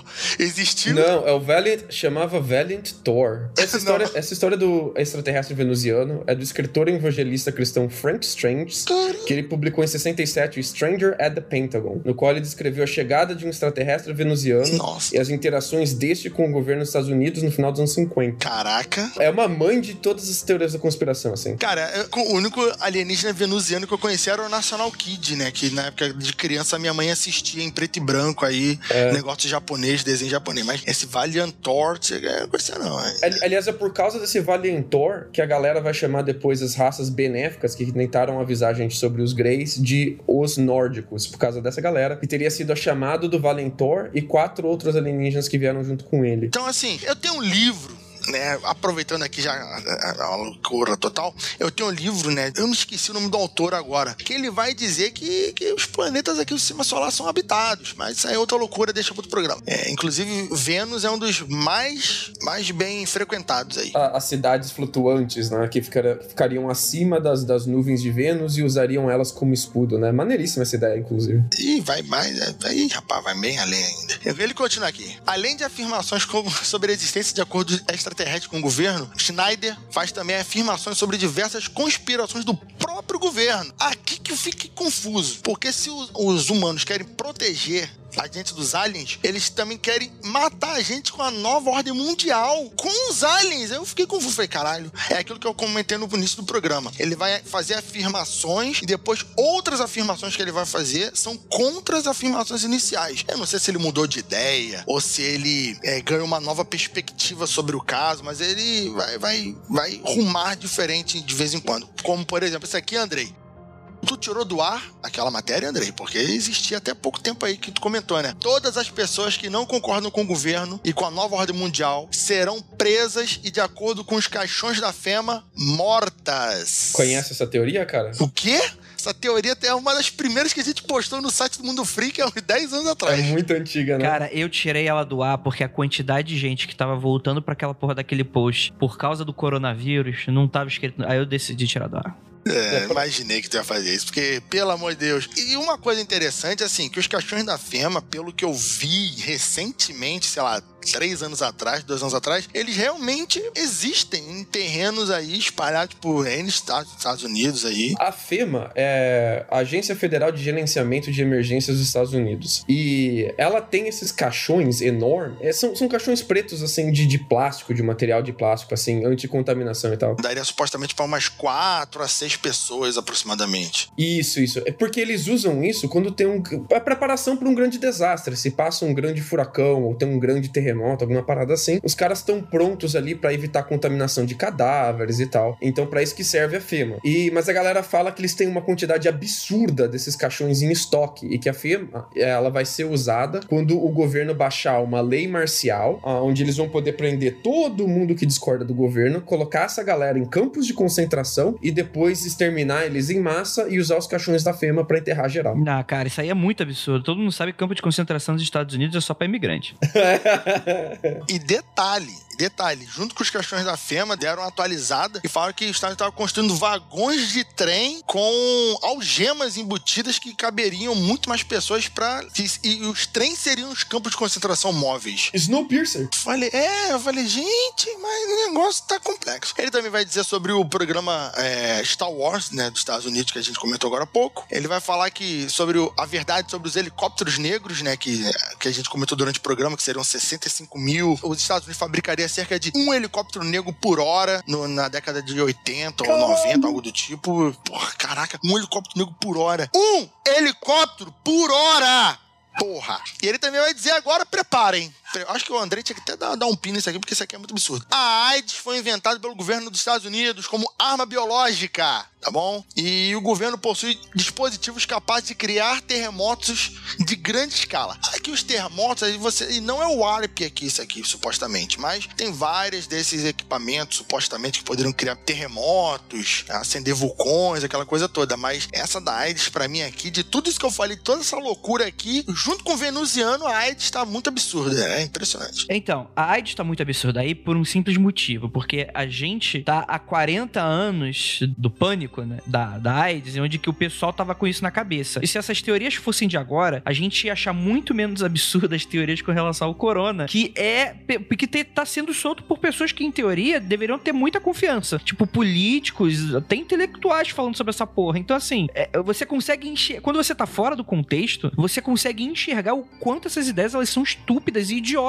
Tipo, o que, que é a AIDS hoje? Obviamente que, que ela é um problema muito sério. Só que hoje quase ninguém fala. Inclusive, é um problema, né? Quase ninguém fala acho que não existe, acho que sumiu, né? Inclusive, ele, ele vai dizer que a AIDS vai ser uma criação de glândulas animais com glândulas humanas com glândulas alienígenas, Nossa tá? Senhora. Então não é só uma criação do governo americano, é a criação de hibridização de, de animais, não vai dizer qual animal, nem qual alien, né? Mas dessas três espécies aí de animais da Terra com alienígenas e com humanos anos. Mas sim, o Andrei tá correto, porque se no lugar de AIDS aqui fosse o coronavírus, a gente já tem muita gente falando, porra, eu sabia. Mas como o Andrei falou, a AIDS a gente tá muito longe, já estamos muito mais na frente, então é, é mais longe de acreditar nisso. Imagina que se fosse se esse cara tivesse vivo hoje, seria o 5G também, né? Tipo, ao invés de máquina de terremoto, 5G estaria ou espalhando doenças, ou enfim, né? Causando radiação em massa nas pessoas para esterilizá-las e esse tipo de bobagem, né? Os únicos glândula animal aqui envolvida é a glândula animal que compartilha essa merda aqui, né? Posso dar uma recomendação para os ouvintes? É. Dar um soco na. Não, o quê? Qual a recomendação? Eu gostaria de recomendar para os ouvintes o filme The Vast of Night, que eu acho que em português ficou A Vastidão da Noite, alguma coisa assim. Né, sim. Tem na Biblioteca Vermelha e é um filme low budget, com budget pequenininho assim, mas é um filme que ele finge ser um desses programas de TV uh, da, da década de 40, esse tipo Twilight Zone. Então, eles a forma de atuar, de fazer os shots, os ângulos de cena e tal, e o diálogo entre os personagens são todos habituados como se fosse uma série da década de 40. É um filme maneiríssimo que tem tudo a ver com esse caso de pessoa que trabalhou em projeto de base secreta americano, se lembrando sobre o projeto, tentando ganhar a credibilidade, falar sobre isso sem desaparecer. Totalmente a ver com esse caso que a gente tá falando aqui. E o filme, apesar de ele ser low budget, então você tem que ter isso na cabeça, toda a ambientação dele de série dos anos 40, diálogo e atuação é muito legal. Assistam The Vast of Night. Muito bom, recomendo. E para finalizar, minha opinião, como eu falei, eu concordei muito com o Lucas e tal, mas como vocês podem ver, caros ouvintes, é um pouco. São, são umas afirmações um pouco complexas, né? E, mas eu gostaria só de reiterar, talvez, dentre todas essas afirmações absurdas e completamente descabidas, talvez de fato eles estivessem arranhando em alguma coisa, É. né? Talvez não exatamente. Assim, ignora toda essa porra de máquina de terremoto e, e etc. Bobagem, é, AIDS, etc. Mas nem até mesmo com relação a, a alienígenas e tal, apesar de que eu acho que alguma coisa ali eles talvez estivessem arranhando, mas que realmente, mano, é, é aquilo, né? Um trabalho, se foi um trabalho de queima de arquivo, foi um trabalho de queima de arquivo muito bem feito, né? Procuraram pessoas que tinham histórico e que poderiam fazer de fato as coisas que, que talvez fizessem, ou pelo menos não soaria estranho pra gente, né? Pra nós. Enlouqueceram eles primeiro pra ter essa justificativa depois pro suicídio deles. Cara, isso poder. Cara, isso aí é uma boa teoria, hein? No sentido de você colocar. Porque, cara, realmente, é muito mais fácil tudo isso ser uma grande lorota inventada por um- uma contra-espionagem. Tá? Imagina, se imagina, ouvinte. Imagina, ouvinte. Realmente, os, os Estados Unidos e governos e tal, eles têm conhecimento sobre alienígenas. Só que isso é um problema, porque eles não querem que isso se espalhe pra população pra não haver pânico. Só que assim, nada de contrato com alienígenas, não tem eles não sabem o que, que é também, mas eles têm alguma coisa a mais que a gente sabe. E aí, pra evitar esse tipo de coisa, nada mais justo do que você ter esse serviço de contra-espionagem, em- que inclusive é algo que muito feito tanto pela União Soviética quanto pelos Estados Unidos. Inclusive, os relatos de ufologia do passado, setores americanos acreditavam que era contra-espionagem dos russos, né? Pra esconder, talvez, balões de espionagem, né? Essas coisas de balão meteorológico e tal, que na verdade era inclusive, né? Essa explicação do balão meteorológico de Roswell, né? Nunca foi um balão meteorológico. Mas talvez aquilo ali seja. Talvez não. O governo americano afirma, oi- 20, 30 anos depois, quando a Guerra Fria tava em uma outra época e tal, dava pra revelar esse tipo de coisa, que na verdade aquilo era um balão de espionagem, né? Pra ver testes nucleares, esse tipo de coisa, é, setorizar e tal. Eles não podiam falar na época, é pelo menos essa é a explicação deles pra o que realmente, como é que, por que, que foi aquela confusão ali, né? Então você ter um governo americano interessado em fazer esse trabalho de contra-informação é algo que não apenas é, é factível, como é, é fácil, né? Algo low budget, né? Você contrata um. Você coloca um agente do FBI, um agente da CIA pra ficar ali falando groselha, coisa mais barata que já tá, o cara já tá na ficha de pagamento mesmo. Low budget, coisa mais fácil que tem. Não apenas é, é factível, como ele de fato tem o histórico de fazer isso pra outras coisas, né? Por que não fazer isso nesse caso, né? E eu acho interessante essa coisa de essa colocação de talvez até enlouquecer essas pessoas e, enfim, tanto pra ou se livrar delas pro futuro, ou até mesmo pra que de fato isso se torne até um, um gerador de loucura ambulante, né? Não precisa mais ter um cara de contra-espionagem mandando informações. Você enlouquece os caras a ponto deles mesmos produzindo suas próprias loucuras. E aí desestimular qualquer busca nesse assunto, né? Ah, o cara tá falando uma groselha, então não vou acreditar nele de qualquer forma. E aí você se afasta do público, né? E aí você joga a ufologia pra loucura, pra pseudociência, esse tipo de coisa e tal. É, e eu acho que a ufologia não precisa de ajuda pra isso, não. Tem muita gente que faz isso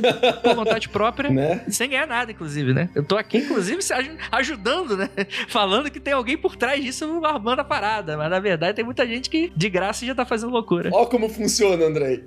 Aí, tá vendo? Ô, Andrei, só pra, só pra dizer que a gente não esqueceu aqui, não se esqueça que esse modo de suicídio aí também foi usado no Brasil, quando mataram o, o comandante da Operação Prato, hein? Vale a pena lembrar. É, é, tá, é, é, supostamente mataram. Isso, quando supostamente se suicidaram aí o, o comandante da Operação Prato. Eu tomo cuidado de deixar um aviso correto aqui pros nossos ouvintes, e aí vem o Rafael Lambança tudo. Não, Ok. não, é só editar. Quando eu falo e você edita. Quem vai, quando vai pro a culpa é sua. Na, é, só por causa disso, Murilo, deixa essa porra toda no ar, pro ouvinte saber que o meu trabalho aqui não é fácil no mundo freak. o meu trabalho, na verdade, é do, é do cara que gerencia o circo. Esse é o meu trabalho. Eu não sou. O com o chicote em cima do picadeiro, né? Eu tô no picadeiro, eu tô fingindo que eu tô no picadeiro. Tá, tá, tá, tá, tá, tá, tá. Eu tô atrás, assim, atrás com, com na grade, assim, ó, sai pra lá, filha da puta, dando, dando cutucada pro bicho voltar pra, pra, pra, pra jaula. Esse é o meu trabalho aqui no mundo freak. Ainda mais quando tem o Lucas e o Jacaúna gravando. É maravilhoso, é maravilhoso. Tem gente que chama a gente de time clássico, não se acredita nisso? Como é? Já?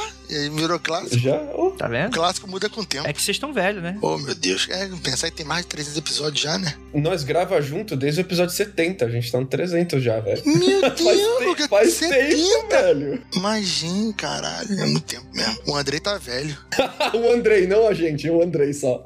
Não, o Andrei. O Andrei sempre foi meio idoso, então ele fica idoso mais rápido que a É, gente. o meu primeiro foi 71, mano. A gente começou a gravar junto por aí, cara. Faz tempo já, mano. Caralho. Gente, vamos encerrar essa porra? Tava, tá, tá na hora de encerrar, né? É, eu gostaria muito de agradecer muitíssimo aos ouvintes. Infelizmente, essa gravação não conseguiu ser, não conseguiu ser uma gravação livre pros apoiadores e tal. Mas mandar um grande abraço pra eles. E mandar um abraço pra você, querido ouvinte, que tá aqui com a audiência maravilhosa é, e discutindo sistema. Você é meio louco, né, ouvinte? Eu tô percebendo aí que você tá. Você tá. Eu escuto e volta, cara. Você tá com algum problema aí, enfim. Procure seus diagnósticos aí, porque o meu diagnóstico é que vocês são lindos. E aquilo, gostaria de lembrá-los que não olhem para trás.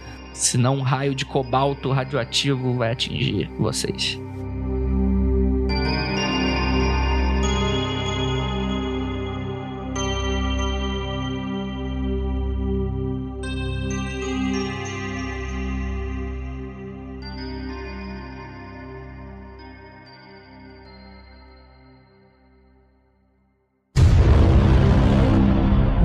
Então, gente. Deixa eu ver como é que eu vou começar essa porra. Tudo começou há um, Um tempo engenheiro, um atrás. geólogo. Philip Schindler. Schindler. Schnei- Schneider. Schneider. Igual aquele amigo do. do. do ator lá, que também é ator. Sim. Bob Schneider. Rob Schneider. É que eu sou íntimo, é Bob, pô. Pelo amor de Deus. Não faz nem sentido de Rob pra Bob. Ah, faz sim. Do mesmo nome.